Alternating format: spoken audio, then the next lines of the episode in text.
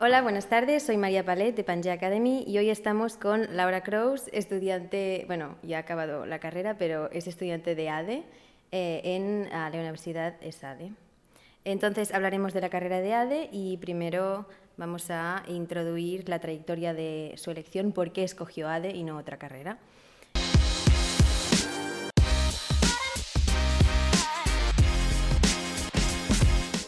Eh, hola Laura. Hola. A ver, primera pregunta. ¿Por qué estudiar ADE y no otra carrera? ¿Qué te llevó a estudiar ADE? Bueno, yo estaba un poco indecisa cuando acabé el bachillerato, no sabía qué hacer y ahí finalmente escogí ADE porque es la carrera que más puertas te abre. Al final puedes escoger muchas opciones y muy variadas que no tienen que ver entre sí y porque no es una carrera por la cual necesites una vocación previa. O sea, si tú quieres ser médico, tienes claro, o sea, tienes que tener esa vocación para hacer ADENO. Entonces es algo que puedes ir escogiendo a lo largo de la carrera. Y además, em, yo creo que el mundo empresarial puede sumergirse en otros, muchos sectores, en el sentido en que tú puedes montar una empresa de cualquier cosa que te guste a ti. Vale, perfecto.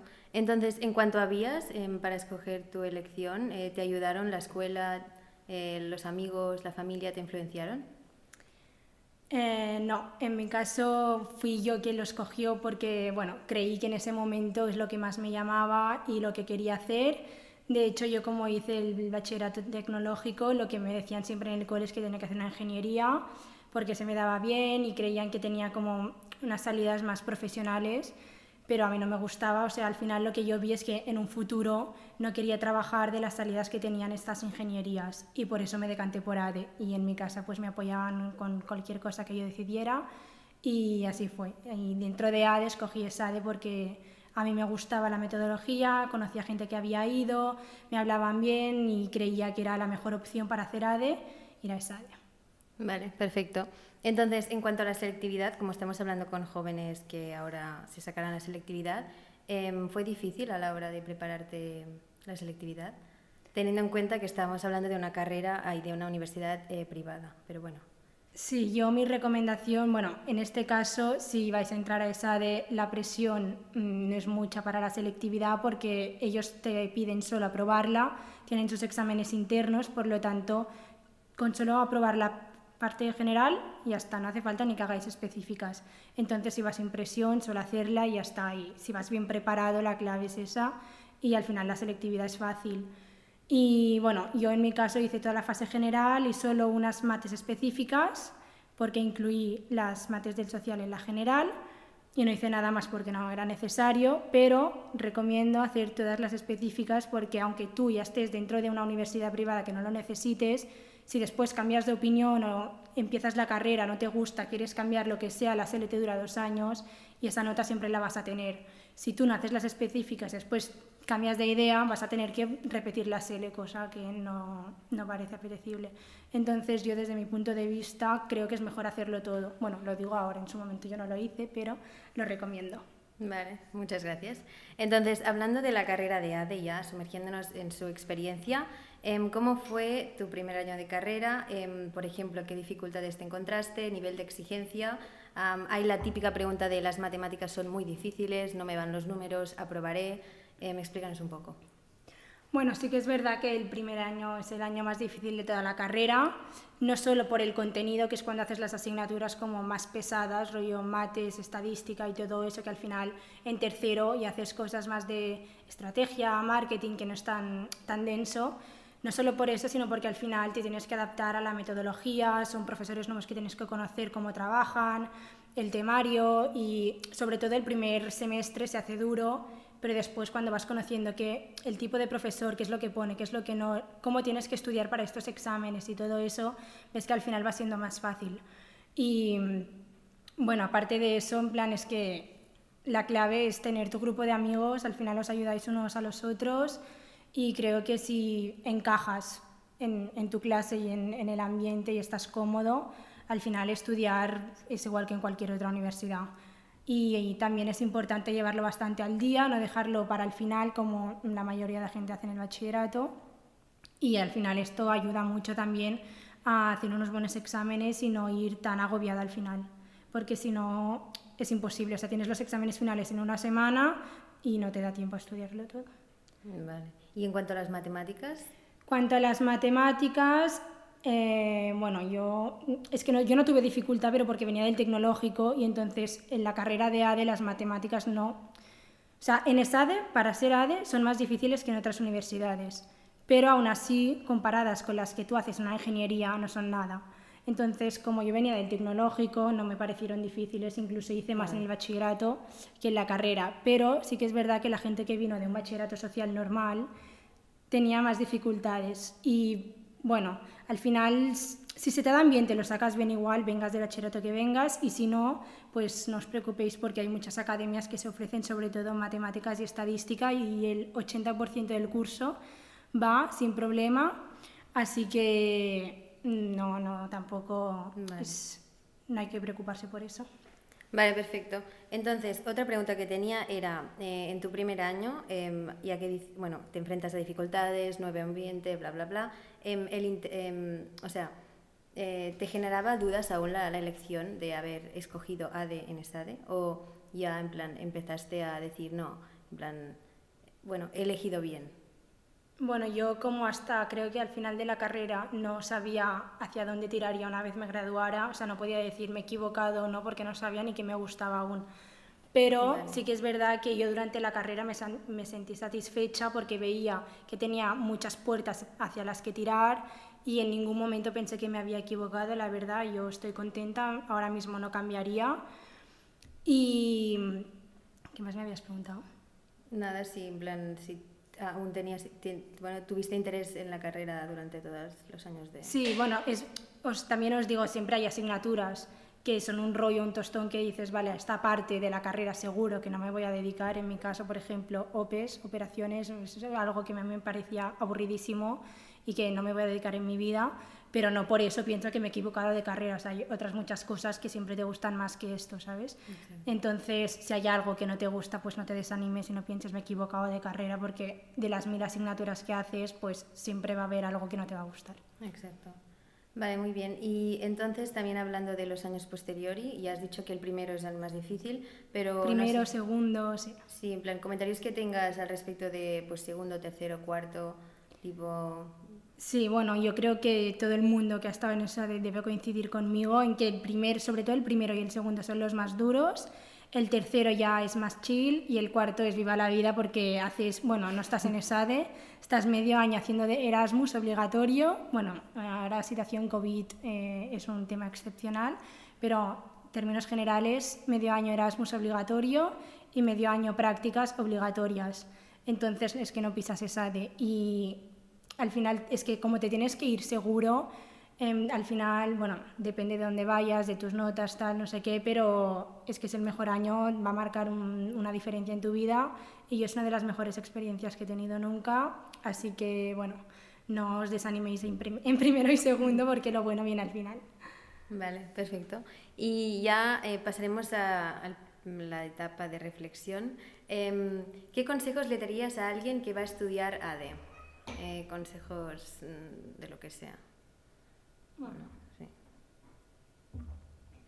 Em, bueno, primero de, primero de todo que no os preocupéis si queréis estudiar ADE y no tenéis claro dónde os veis en un futuro, porque es lo que os digo a medida que estéis haciendo la carrera vais a ver qué es lo que os gusta, qué es lo que no, o incluso a lo mejor no durante la carrera, sino durante las prácticas, es el momento en el que veis que a lo mejor haces prácticas de marketing que pensabas que era lo tuyo, no te gusta, después lo cambias, es decir, puedes ir con la mente totalmente abierta y totalmente perdido en este aspecto, que no te tienes que preocupar.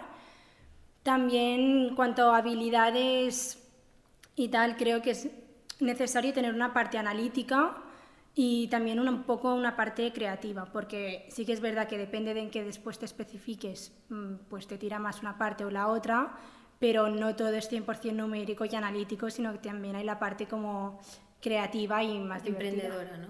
Sí, tanto la parte emprendedora, por ejemplo, todo lo que es más em, el tema sociología, marketing, todo esto es una mente mucho más abierta que también como que influye en la parte más creativa, más artística y no tan analítica, que también es importante en la carrera, evidentemente habrá gente de todo y al final, como seas tú, también va a influenciar en, lo que escojas, ¿no? pero que puede haber gente de todo. Vale, perfecto. Eh, también otra pregunta o duda que tenía era cómo percibes el mundo laboral una vez acabas la carrera, ¿no? Porque hay la duda de encontraré, bueno, hay salidas profesionales que ahora estén, bueno, que hayan, en plan que... Bueno, seguro, en plan, siempre hay salidas profesionales. Dicen que en esa el ratio de, de empleabilidad es, es bastante alto la verdad es que sí, siempre ha sido así. Este año es la excepción, tema COVID, eh, está habiendo mil problemas. Bueno, no nos hemos ni podido graduar, la gente tiene problemas para encontrar, encontrar prácticas, los de un año menos. Los que nos hemos graduado para encontrar trabajo también nos ofrecen contratos de prácticas. Y bueno, es un show, pero en términos generales siempre vas a encontrar algo y al final si no es aquí, pues mucha gente se va fuera, hay muchas oportunidades fuera, cada país es distinto, está en una situación distinta y si quieres, puedes encontrar cualquier cosa que te guste y del, bueno, de la parte de, dentro de la carrera que, que, te guste. O sea que yo creo que sí, que si, si te esfuerzas y, y, realmente tienes claro lo que quieres, puedes conseguirlo. Vale. Y yo esto que lo quería ligar con si es necesario un máster para, para, para, encontrar una salida profesional, ¿no? En plan, si ADE, como dicen que ADE es muy general, Em, puede que se necesite un máster para especializar, especializarte más con, con, lo que quieres y entonces eh, buscar una salida profesional más eh, fácil, fácilmente.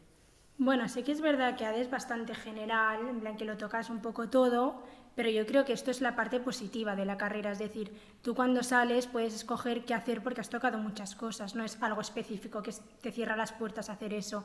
Entonces, el máster no es necesario para nada del mundo, o sea, necesario no, que es mejor si tú tienes claro que te quieres especificar en un área, claramente, si tú quieres hacer finanzas, pues haz el máster de finanzas que seguro que te preparará mucho mejor que solo habiendo hecho la carrera. Pero yo recomiendo, primero, o sea, una vez te gradúas, trabajar uno o dos años, uno para tener o sea, estar seguro de qué es lo que tú quieres para después hacer el máster. O sea, a lo mejor sales, piensas que finanzas es lo tuyo, te pones a trabajar en eso, lo odias y cambias completamente de, de idea. Entonces también te sirve para asegurarte de, del el choice, la, decisión. que vas a tomar. Y eso por un lado, y por otro, em, piensa que si tú has hecho la carrera cuatro años, después haces el máster, que suelen ser de uno o dos años, cuando tú te incorporas al mundo laboral no tienes ninguna experiencia y toda la gente que no ha hecho máster va por decirlo de alguna manera, un poco por delante en este tema porque ya tiene algo de experiencia que tú no tienes. Entonces, yo recomiendo hacer algo, o sea, trabajar un poco antes, tener un poco de experiencia, tener claro lo que tú quieres hacer, después hacer el máster y cuando salgas tendrás las dos cosas, experiencia y te habrás especificado en lo que tú quieres. Entonces, bueno, es mi recomendación, es lo que yo voy a hacer, pero cada uno es libre de escoger lo que le guste. Además, en muchos másteres piden em, experiencia antes. En plan, másteres que son buenos de... Sí, bueno, es que hay distintos tipos, tipos de máster, pero creo que es el MBA que te pide cinco años de experiencia, pero bueno, el máster que más, los que estamos hablando son los másteres normales que no te piden experiencia, ah, solo el, el, caso de los que son de finanzas y tal, el GMAT máximo, pero sí, también es una opción trabajar bastante y después hacer el MBA, pero el MBA es como para acceder a, pues, a, a, puestos directivos ya, es como más serio, normalmente em, son las empresas los, las que impulsan a sus trabajadores a hacerlo, o sea, es un mundo distinto, pero igual de válido, igual de importante y, o sea, claro.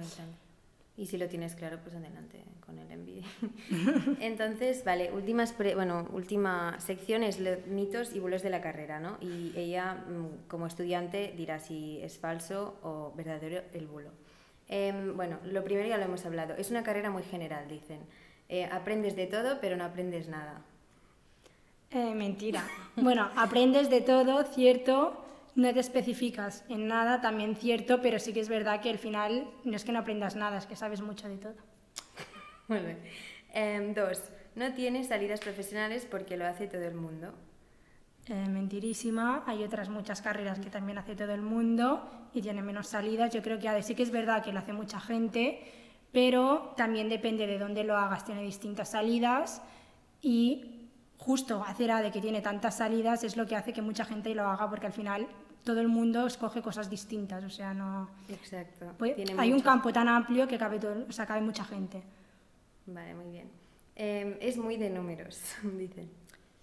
Eh, hay que decir que en ESAD es más de números que en otras universidades, pero mm, yo creo que tiene también, o sea, es de números, pero tampoco tanto como otras carreras puras de números. Y son números sobre todo los, los, primeros años, que es lo que he comentado, que haces mates, estadística y todo eso, pero después marketing, estrategia, em, sociología, todo eso no tiene nada absoluto de números. En derecho tampoco, bueno, derecho fiscal, mercantil, los tres o cuatro que tocas, eh, bueno, sí que tienen un poco, pero tampoco es el peso, o sea, no... O sea, no dejes de hacer, hacer ADE por los números. ¿no? porque al final son dos o tres asignaturas que puedes ir a refuerzo y te lo sacas, pero las demás no... Bueno, yo no lo haría. Vale, perfecto. Em, otra, me he apuntado a ADE porque quiero montar una empresa. Eh, tampoco, o sea, a ver, evidentemente Sí, pues, o sea, una de las opciones de hacer ADE es montar después tu propia empresa, pero es una de las muchísimas opciones, igual que hay gente que monta una empresa y no ha hecho ADE. O sea, esto es montar una empresa, bueno, tener los conocimientos, sí, pero puedes hacer muchas otras cosas. Puedes montar una empresa habiendo hecho ingeniería, o sea, Exacto. es relativo. Y finalmente, el que vale, vale y el que no, ADE. ¿Qué opinas? Bueno, yo es que aquí genio. Em, cuando hacía el científico también decía quién vale, vale, quién no, a, quién, qui valva, es que es en catalán, bueno, qui val, vale, quién no el social. Y acabé haciendo una carrera de, del social que es ADE y súper orgullosa, o sea que quien diga eso, pues mira, lo siento, bienvenida al club. Y nada, nada, cero complejos y, y para adelante. Vale. Pues em, si no hay ninguna duda más, que obviamente no hay, em, ya terminamos aquí la entrevista. Em, vale, pues nada, muchas gracias Laura por estar aquí. A vosotros. Y hasta pronto, hasta la próxima.